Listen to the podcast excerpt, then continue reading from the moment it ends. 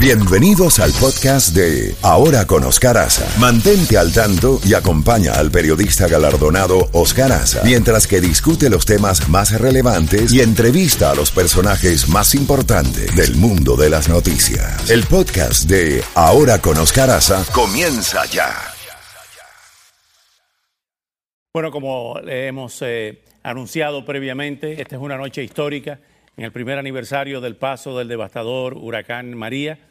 Eh, y tenemos aquí eh, pues eh, el honor de presentarles a todos ustedes y a todos nuestros televidentes en los Estados Unidos y a través de todas nuestras plataformas digitales y sociales al honorable gobernador de Puerto Rico, doctor Ricardo Rosselló. Es un honor que usted esté aquí esta noche. Para mí es un honor, un honor estar con ustedes, Oscar. Gracias por la oportunidad. Después de estar un año en ese día, esos días asiagos allá en el centro de convenciones, ¿no? Ah, Cuando llegamos con el señor Alarcón aquí.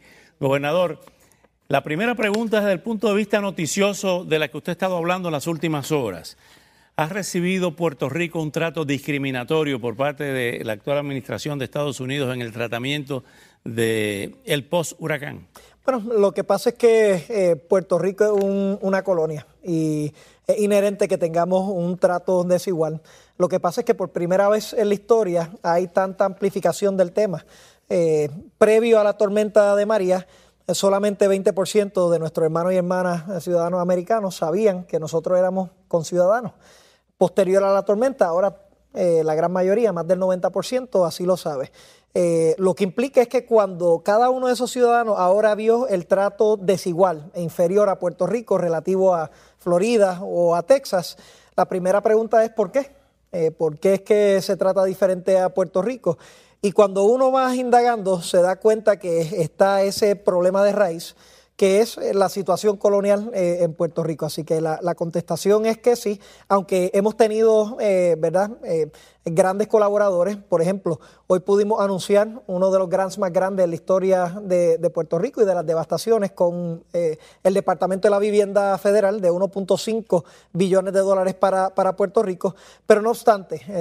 o sea, 1.500 millones. 1.500 millones. ¿Y cómo puede haber un discurso que usted considera discriminatorio cuando hay una ayuda tan masiva? Bueno, porque hay varias cosas que están ocurriendo a la, a la misma vez. Eh, por ejemplo, nosotros tenemos la ayuda de FEMA, al igual que la tuvo Florida, al igual que la tuvo Texas. A Puerto Rico se le han impuesto unos estándares burocráticos mucho más amplios, sin justificación alguna. Eh, si uno está en la Florida, por ejemplo, y empieza a, ponerse más lento el proceso, rápido envían sus senadores o su batallón de representantes esto para caerles con el martillo. En Puerto Rico no tiene esa, esa ventaja, no tiene ese, ese poder político. Y por lo tanto hemos estado como en un limbo en términos del proceso, tanto así que cuando nuestra jurisdicción debe estar en este momento teniendo cientos de proyectos en lo que se llaman esto, permanent work, eh, estamos solamente en seis. Y eso llora ante los ojos de Dios, además de otra serie de obstáculos burocráticos que se han impulsado. Uno de los primeros temas fue el número de muertos. Usted dijo inicialmente que eran 64 muertos. ¿Cómo se llegó casi a 3.000 muertos? Bueno, mira, ¿Por qué eh, varió esa cifra de una forma tan sustancial? La, verdad es que eh, cuando aquí pasó la tormenta, a veces nos olvidamos que aquí perdimos toda función. Eh, no había telecomunicaciones, no había energía. Eh, muchos de los servidores públicos que corrían el, Instituto de Estadísticas Vitales eh, habían permanecido en su hogar y nosotros tuvimos que utilizar un protocolo que francamente era insuficiente. No lo sabíamos hasta que pasa un mes y medio, dos meses y vemos que los números que están llegando no, no, guardan, no guardan relación con la realidad que estamos viendo en los municipios. En ese momento nosotros paramos, creo que el secretario eh, Pesquera mandó a parar en 83 verdaderamente, y entonces eh, eh, desistimos de ese proceso, buscamos un ente independiente en George Washington, científico, y a ellos les tomó, ¿verdad? Tanto eh, varios meses para poder arribar a esta conclusión que creo que es una robusta científica y que nos da una, perspectiva real de lo que ocurrió en Puerto Rico. Todavía hay 60 mil casas o viviendas dañadas a un año del huracán y hay 30% de los semáforos no funcionan. ¿Por qué? Bueno, en términos de los, eh, de los hogares, otro de los obstáculos eh, que, que hemos tenido con las agencias federales. Eh, aquí se dio por estatuto unos dineros que firmamos hoy. pero cuando una de las agencias federales que estaban a cargo de arreglar esos, esos hogares se enteró que esos dineros venían hace seis meses atrás, se, se detuvieron esos proyectos. Y entonces los que pierden ahí eh, son los puertorriqueños, porque estamos hablando de 60 mil hogares que hoy tienen eh, los Blue Tarps. Eh, hay más de 60 mil hogares que necesitan mejoras, pero de los que necesitan su techo, son, son esos. O sea que se ha detenido por esa razón particular y ahora cuando venga este nuevo ingreso, nuestra aspiración es poder invertir rápidamente en ellos. Sobre los semáforos, miren, esto ha sido una, una pelea continua que hemos tenido y eh, hasta el punto que vamos a tener que ir a los productores. Esto hubo una merma en la producción porque Texas y Florida cogieron todos los semáforos adicionalmente y en Puerto Rico pues nos hemos quedado eh, sin poder recibir la, mayoría de ellos, pero vamos a tomar acción y hablar con esos, eh, exigirle a esos productores que podamos tener más semáforos aquí. Otro de los problemas, de los retos que usted enfrenta, le ha caído la tormenta perfecta, no solamente el huracán, sino todo lo que implica, de eso vamos a hablar en un momentito. Eh, el 8% de la población se ha ido, entre ellos, y lo estamos recibiendo en la Florida, una migración de profesionales puertorriqueños, médicos, abogados, maestros, que desangran a Puerto Rico. ¿Cómo ve usted, qué usted opina de, esta, de estas migraciones cuantitativas y cualitativas? Bueno, es el reto más grande que teníamos en Puerto Rico, aún previo a la, tormenta. Eh, la única manera que Puerto Rico echa hacia adelante es reteniendo sus recursos humanos. Eh, la única oportunidad que tenemos de ser una jurisdicción de vanguardia es manteniendo nuestras eh, personas que, los más brillantes, los más activos, los que puedan hacer eh, verdaderos cambios. Esto es una gran preocupación, pero de la misma forma, con todos estos retos que tenemos, Oscar, se nos presenta una oportunidad para hacer unos cambios que Puerto Rico necesitaba hace generaciones atrás.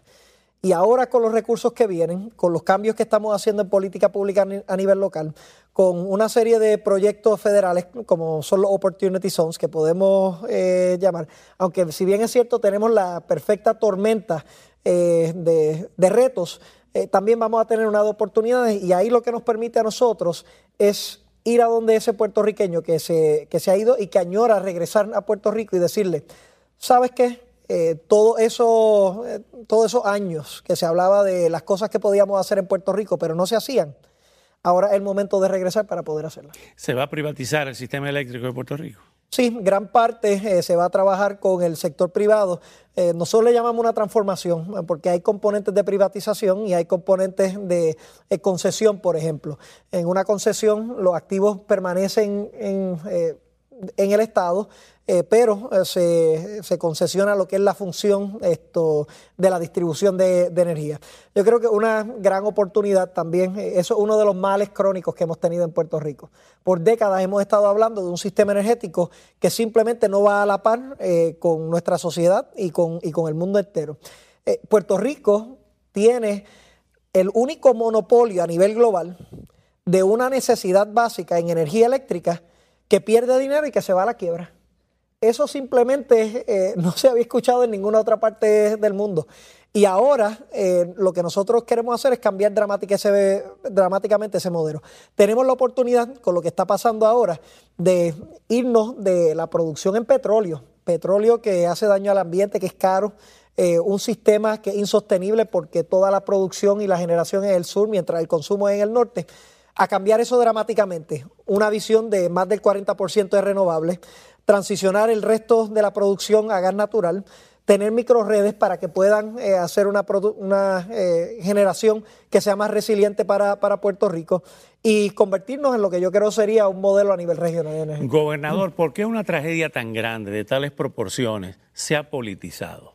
Bueno, eh, ¿Es un reduccionismo eso? A mí, para mí es lamentable, ¿verdad? Y, yo siempre, yo a veces siento que me encuentro entre dos extremos, ¿verdad? Y mi rol como gobernador es, tratar eh, de, con el mejor juicio que pueda tener, eh, establecer lo que yo veo que sea bueno y lo que sea malo. Eh, en este ambiente altamente politizado y altamente cargado, esto, donde, ¿verdad? No, no tan solo se puede hablar, sino casi todo se lleva a los insultos, a los ataques. Eh, me, he puesto, me he posicionado en, un área donde yo le quiero decir a la gente cómo yo veo las cosas. Yo quiero establecer el mecanismo para el diálogo. para mí, que la gente se esté gritando, se esté insultando, eso no resuelve nada. Eh, yo creo que, es el diálogo eh, lo que nos permite identificar qué cosas están bien, aplaudirlas, qué cosas están mal eh, y entonces remediarlas. Leímos en la prensa local que usted hacía una especie de evaluación y de autocrítica de las cosas que se hicieron mal, de las cosas que se hicieron bien, de las cosas que pudieron hacerse y no se hicieron. Claro. ¿De qué se arrepiente usted eh, en, el, en, el, en, el, tratamiento, en el enfrentamiento de esta crisis? Bueno, eh, mire, yo, yo lo que le puedo decir... Vamos a hacer una pausa para que me conteste eso cuando regresemos. Muy bien. En esta transmisión especial histórica para las empresas de SBS de eh, lo que ha estado ocurriendo con esta politización. No solo, hoy estuvo aquí el gobernador Rick Scott por unas horas, en una carta que el senador Marco Rubio ha enviado al presidente Trump señalando que el gobierno federal debe tomar el caso de Puerto Rico como experiencia para no repetir los mismos errores. ¿Están en esa actividad eh, por, Puerto Rico porque están en campaña? Marco Rubio no, Marco Rubio es en el dentro de cuatro años, pero el caso del gobernador que va a elecciones ahora el 6 de noviembre. Bueno, el, gobernador ha sido un, gran colaborador con, Puerto Rico, ¿verdad? tengo que decir que eh, de los gobernadores que más participaron aquí, eh, eh, fueron dos mayormente. Uno fue Rick Scott y el otro fue Andrew Cuomo de, Nueva York. Eh, pero sin duda están, están en campaña y de la misma forma tengo que decir que el oponente de, Rick Scott, Bill Nelson, ha sido un gran amigo de Puerto Rico. Yo creo que uno de los senadores que más ha hablado de Puerto Rico, tomado turnos incluso previos a María, muchos años antes. así que desde mi perspectiva son dos hombres que eh, entienden a Puerto Rico, eh, saben la, necesidad que hay, entienden la situación territorial colonial que para mí es eh, de gran importancia y ambos han apoyado la estadidad para Puerto Rico y es algo que nosotros vamos a estar tomando en gran consideración para los candidatos que estén aspirando a los distintos puestos. Nos quedamos en la pregunta anterior de qué considera usted que no hizo, que debió hacer, o que no hizo lo que no debió hacer. Bueno, eh, miren, en este, en este proceso eh, fue una devastación sin precedentes. Eh, y aquí se han cometido errores, yo cometí errores. Y mi, mi punto de vista es, yo como líder solamente puedo crecer y mejorar si tengo la capacidad de identificar esos errores y mejorar sobre, sobre ellos. Aquí, a modo de ejemplo, eh, cuando comenzó la restauración del sistema energético, yo había eh, pronosticado que íbamos, y le había dicho al pueblo de Puerto Rico, que íbamos a tener el sistema energético arriba nuevamente para mediados de diciembre. Lo cierto es que, fue mucho, mucho después. Eh, el sistema de contabilidad de las muertes en exceso simplemente era inadecuado. Y ciertamente, entre, entre otras cosas que han ocurrido, cuando uno mira hacia atrás, y esto no es solamente mi administración que llevaba ocho meses y, pico eh, cuando azotó la tormenta, sino décadas. Eh, todos los protocolos que teníamos para Puerto Rico en preparación para un huracán eran para un huracán categoría 1, categoría 2. Eh, quiere decir que nosotros lo que estábamos preparados era para algún tipo de evento donde dentro del mismo Puerto Rico podían ayudar a los que tenían limitaciones. Nunca se había anticipado un escenario o se había calculado un escenario donde no tenía energía, acceso de carretera, acceso de comunicación, eh, limitación en términos de servicios de salud y otros servicios básicos. Y yo creo que la gran enseñanza, ¿verdad?, eh, en torno a lo que ocurrió aquí en Puerto Rico es que nos tenemos que preparar para el peor de los casos. Ya de cara hacia el futuro, nosotros estamos eh, haciendo los cambios los protocolos para ellos, para un huracán, pero también para otros eventos como un terremoto o algún otro tipo de catástrofe. Usted habló en dos ocasiones ahora de la condición colonial. Comenzó su intervención con eso. Ha habido elecciones con relación al estatus de Puerto Rico en el año 67, 93, 98, 2012 y 2017. el último resultado era que estaban de acuerdo con la estadidad. Antes, pues, ganaba el Estado Libre Asociado, que fue la, creación en el año 48 de don Luis Muñoz Marín. ¿Qué ha hecho cambiar a los puertorriqueños para pedir la estadidad en una situación, en un, una coyuntura y en una un andamiaje muy complejo, porque tiene que aprobarlo eh, los congresistas norteamericanos, aunque el pueblo puertorriqueño se manifieste como se manifestó en el 2017. ¿Cómo se destraba eso? Bueno, eh, hay, que ir a lo, básico, eh, elemento básico. Entendemos que la nación americana es el porte, porte estandarte de la democracia en el mundo.